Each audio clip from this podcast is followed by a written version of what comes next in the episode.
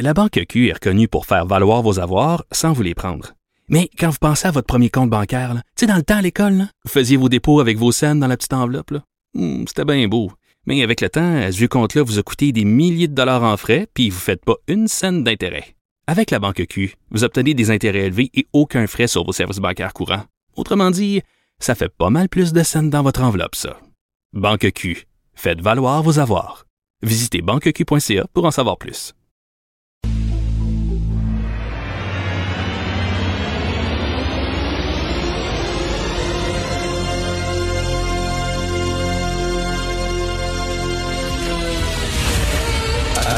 Attention, cette émission est laissée à la discrétion de l'auditeur. Les propos et les opinions tenues lors des deux prochaines heures peuvent choquer. Peuvent choquer. Oreilles sensibles s'abstenir. Richard Martineau. Martino. Un animateur pas comme les autres. Richard Martineau. Cube Radio. Bon mercredi tout le monde, merci d'écouter Cube Radio. Eh, les images euh, qui proviennent de l'Inde sont vraiment hallucinantes. On dirait c'est l'apocalypse là-bas. Euh, vous voyez ça là, qui brûle les gens un, peu partout dans des parcs. Euh, les fours crématoires ne réussissent plus à fournir. Les cheminées s'effondrent parce que bien sûr ces fours-là euh, ne sont pas faits pour euh, travailler 24 heures sur 24, 7 jours par semaine. Donc, euh, ça va très mal là-bas. Et c'est pas seulement à cause du variant indien. D'ailleurs, je l'ai dit. C'est vrai qu'on peut le dire si on met des guillemets. Aujourd'hui, dans le Devoir, il y a un texte et on parle du variant indien avec des guillemets. Là, ça, ça, ça c'est correct. Donc, euh, ce n'est pas seulement à cause du variant indien avec des guillemets, ce qui se passe en Inde, c'est vraiment euh, le, le, le, premier ministre, euh, Monsieur Modi, M-O-D-I, pas maudit, quoique dans son cas lui, peut-être que on peut euh, on peut appliquer ce nom-là parce que lui, alors que la situation était très, très préoccupante encore en Inde, il a déclaré que tout était sous contrôle, que tout était terminé, il n'y avait aucun problème. Donc, il a permis des rassemblements, euh, il a permis les rassemblements religieux. Et là, il y avait une fête qui durait plusieurs jours, une fête religieuse pour les, les hindous. Et là, lorsqu'ils ont eu la bénédiction euh, du premier ministre, fait que là, ils ont dit correct, let's go. Euh, là, ils se sont rassemblés des millions de personnes des millions, c'est nombreux en maudit, là, ils sont nombreux en Inde, donc des millions de personnes qui sont allées dans le Gange, entre autres, se rassembler tout ça, et là, crrr, ça a été comme un, un feu de paille.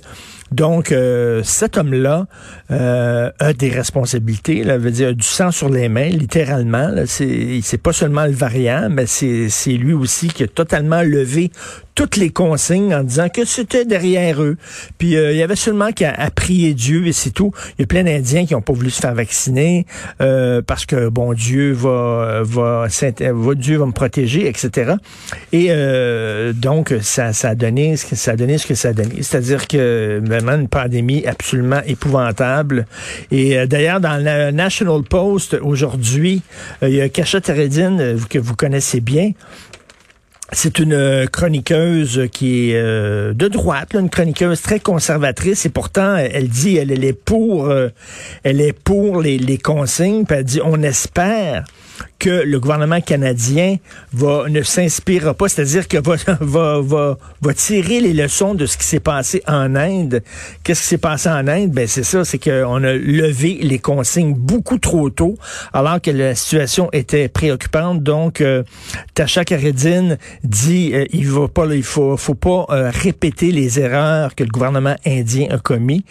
Et elle dit oui, c'est plate, on est écœuré des couvre-feux, on est écœuré des consignes, mais c'est pas fini tant que c'est pas c'est pas fini et vaut mieux se serrer la ceinture encore pour un petit bout et s'assurer que on aplatisse la courbe comme on dit et qu'on en vienne à bout avant de lever euh, les consignes. Et ça pourtant c'est une fille là très à droite là Tasha Canadienne, c'est assez à droite, assez conservatrice, pis elle, tombe pas dans le triple liberté. Pas en tout, elle est pas dans ce triple-là du tout, là. Elle est plus dans le triple, faut faire attention, faut être solidaire. Elle est pas dans la liberté. D'ailleurs, la gang Liberté, qui vont faire une grosse manif euh, samedi. Et la manif part du stade olympique, qui est un, le plus gros lieu, bien sûr, de vaccination à Montréal. Est-ce que c'est une bonne idée?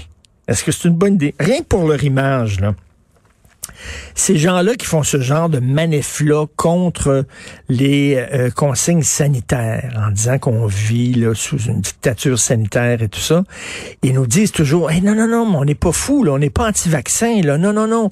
On fait rien poser des questions qui sont valables, qui sont euh, des bonnes questions que tout le monde devrait se poser. Est-ce qu'on va pas trop loin dans les consignes, etc.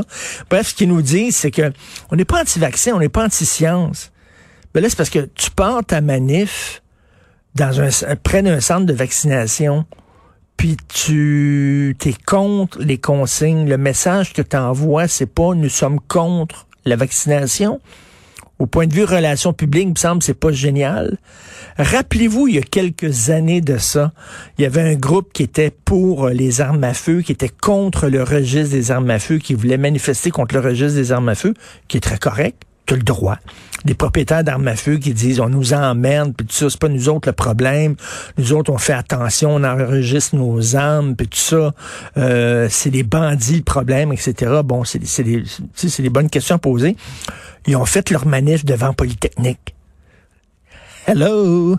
Devant Polytechnique. C'est pas super bon. Tu es en train d'associer un massacre à ta cause c'est pas l'idée du siècle. Donc, euh, ces gens-là qui veulent manifester contre les consignes et qui partent leur manifestation dans un centre de vaccination, là, est-ce qu'il va y avoir des, chicanes? Est-ce que ces gens-là vont commencer à écœurer le monde qui attendent en ligne et qui veulent se faire vacciner? J'espère pas, mais euh, j'espère qu'ils vont changer tiens, leur itinéraire et peut-être pas partir leur manifestation euh, à partir du stade olympique, ce qui est une assez mauvaise idée.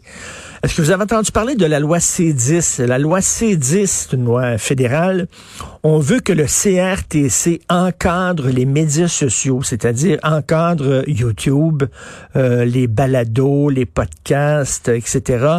Et là, il y a des gens qui craignent, à juste titre, les conservateurs, par exemple, qui disent, ben là, ça veut dire quoi, là?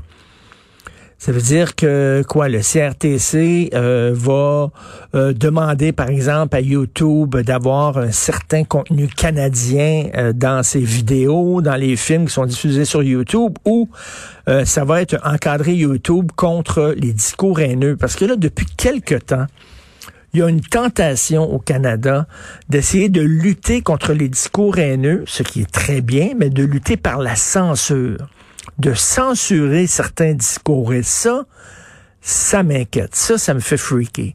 Euh, on, on, quand on n'est pas d'accord avec une idée, on ne la censure pas. C'est ce que font les woke, là. Les woke, là, ils sont pas d'accord avec un conférencier, ils sont pas d'accord avec un chroniqueur.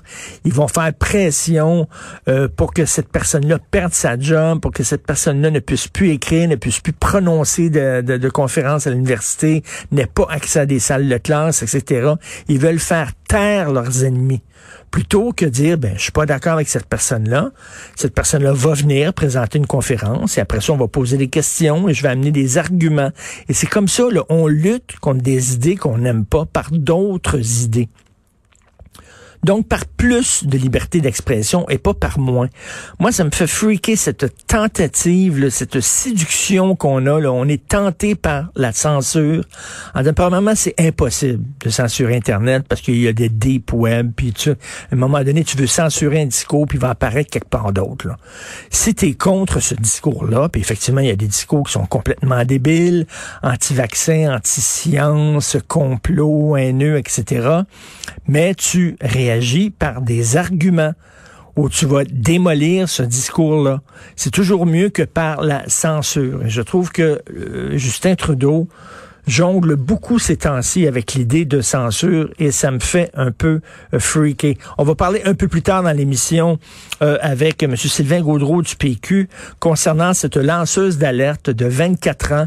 Alors, une fille qui a répondu euh, au message de François Legault, là, je contribue en disant, mettez l'épaule à la roue, on a besoin de gens. Elle, elle a décidé de se relever les manches et d'aller travailler dans un CHSLD public à Saint-Laurent.